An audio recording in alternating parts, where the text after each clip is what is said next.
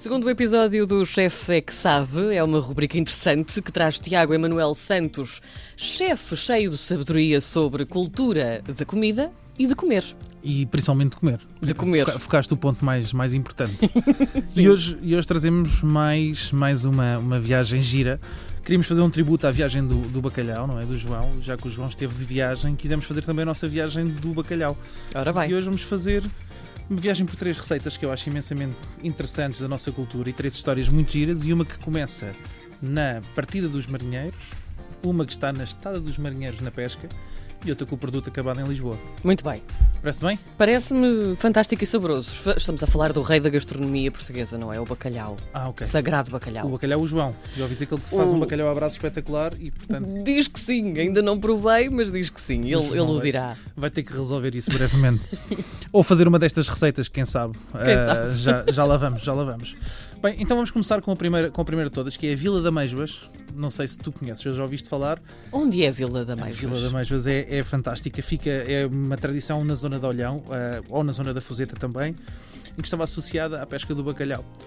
O que é que acontecia? Os pescadores eram responsáveis por ir para o mar e o que é que sobrava? Sobravam as marés baixas em que as mulheres e as crianças eram responsáveis pela recoleção de bivalves, ah, crustáceos e algumas espécies marinhas costeiras que eram utilizadas para a alimentação. Mas indo para a Terra Nova, para a pesca do bacalhau, os pescadores do bacalhau iam à igreja, à Nossa Senhora do Livramento, para pedirem ahm, sorte para a pescaria, para a boa aventura. E o que é que acontecia? Que era extremamente interessante. À porta da igreja montava-se uma vila de amêijoas, que é colocares uma pedra no centro, num centro da calçada, por exemplo, e depois à volta montas uma ameijoa, uma a uma, à volta dessa pedra até teres uma vila completa de ameijoas. Fazes um círculo, imagina do tamanho da roda de um trator, com ameijoas, uma a uma. E agora, hoje em dia, há a tradição de se cortar o músculo das ameijoas para elas abrirem todas. Na altura não se fazia isso. Cobria-se com caruma, que são agulhas de pinheiro secas, e pegava-se fogo. E depois abanava-se. Isto servia para quê? Servia para almoço pascual, ou almoço de quando os marinheiros saíam da igreja e vinham com a benção da Nossa Senhora do Livramento, e servia para definir o futuro. Servia para quê? Se as amêijoas abrissem, sinal de boa aventura, bom tempo e pescaria frutuosa. Se as amêijoas não abrissem, sinal de dificuldades no mar. Como nós somos portugueses, quer abram, quer não abram, nós metemos lá um canivete, forçamos, Claro. depois comemos a amêijoa. Exato. Portanto, temos que ir para a pesca, temos que ir para a pesca. Mas é a única receita que nós temos de bivalves fumados, tradicional em Portugal, que eh, eu acho imensa piada e que infelizmente está-se a partir pela dificuldade que existe e pela paciência que requer montar a Vila da Meijas. Mas se alguém quiser vir fazer uma Vila da Meijas aqui ao estúdio um dia destes, Por que não? vai, fica- A mesma fica a repto. Eu participo também. Fica ao repto, fica ao repto. E portanto temos os marinheiros que vão, depois de fazer a Vila da Meijas, para as terras novas do bacalhau. E quando estão as terras novas do bacalhau e estão a fazer a pesca nos lugres do bacalhau, não sei se sabes como é que era feita a pesca do bacalhau, era Eu não sei nada, tu é que sabes tudo. Ah, eu eu só, não sei tudo. só estou aqui para apresentar. Eu só tive, eu tive a fazer download, estou só, onde é que eu tenho as folhas? É que estão aqui? Mas eh, pá, fantástico, a pesca era feita através de lugres, os lugres iam para a Terra Nova e depois as pescas eram feitas individuais. Cada marinheiro ia num pequeno barco chamado Dory e esse barco ia sozinho pescar bacalhau à linha. E os marinheiros recebiam eh, aquilo que era o seu saldo, o seu soldo, o salário recebiam em função daqui- do peixe que apanhavam. Aliás, há marinheiros que se perdiam no meio das neblinas, porque aí de repente no voeiro deixavam de ver os lugres, havia um sinal de toque para poderem recolher aos barcos, e há outros que até com a ganância de apanhar muito peixe, afundavam com o excesso de peixe que vinha nos doris. E então, quando chegavam aos barcos, que faziam uma pesca de 10, 12 horas nesses barquinhos pequeninos nos doris, voltavam aos lugres e tinham outro trabalho árduo, que era escalar o bacalhau, que era remover-lhe a cabeça, remover a espinha, remover os buchos e os samos, que são as, as bexigas natatórias dos bacalhaus, que funcionam como os balastros dos submarinos que permitem-nos mergulhar a grandes profundidades e utilizar o oxigênio para compensação da pressão. E o que é que acontecia? Ah, o que é que sobrava? Sobrava-te as cabeças do bacalhau e as, os samos e as entranhas do bacalhau e as espinhas, e a partir disso fazia-se uma coisa chamada chora.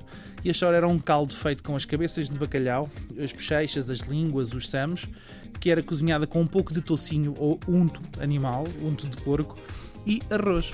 E portanto, esta era a comida a bordo dos lugres bacalhoeiros.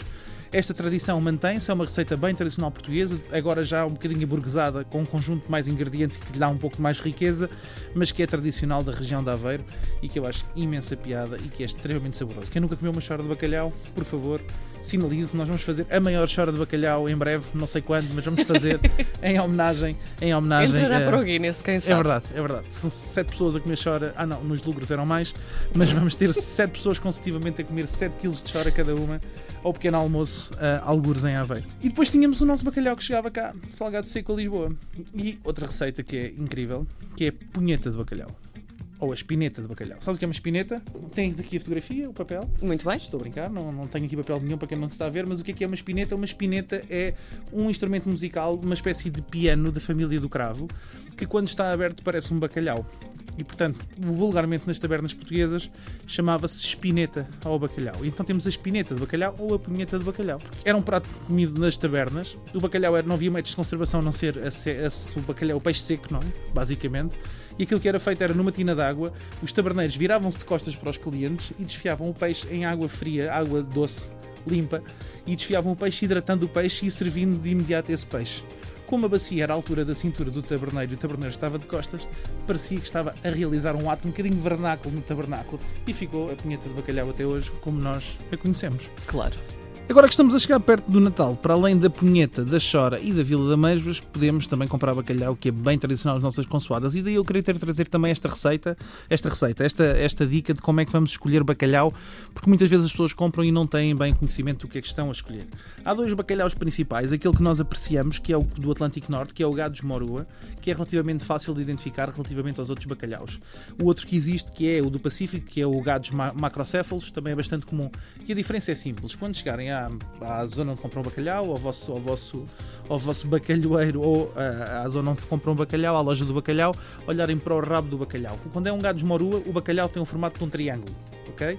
Portanto, ele é firme, tem um triângulo firme quando é o gados macrocéfalos, ele tem um ah, símbolo de uma seta, portanto parece uma seta pequena. E essa diferença é fácil de identificar nos dois bacalhaus. Depois, cor amarelo palha, nunca branco. O amarelo palha significa que o bacalhau secou bem e, portanto, está, está num ponto de maturação, maturação muito, muito interessante. E a ausência de manchas, marcas de sangue ou de facas. Quando olham para o bacalhau, para além do rabo do bacalhau, devem de olhar para a ponta do bacalhau. O bacalhau deve de apresentar três bicos. E perguntas tu, Karina, porquê três bicos, Tiago? Porquê? Porquê? Muito simples, porque se o bacalhau for ahm, salgado verde, ou seja, se for apanhado a bordo e for capturado e for escalado imediatamente, ele fica com o cachaço e, portanto, vai aparecer o tradicional aspecto do bacalhau que nós conhecemos, ou da espineta, que tem então os três bicos na ponta. Quando o bacalhau é apanhado e ultracongelado, é enviado para as fábricas de processamento e depois é cortado com uma serra, por isso nunca fica com três bicos. O melhor bacalhau é aquele que é amanhado assim que é apanhado. E, portanto, quando forem comprar bacalhau, não se esqueçam, bacalhau de três bicos. Aroma límpido e depois já sabem, é só desfrutar. Até para a semana a todos, divirtam-se e obrigado, Karina.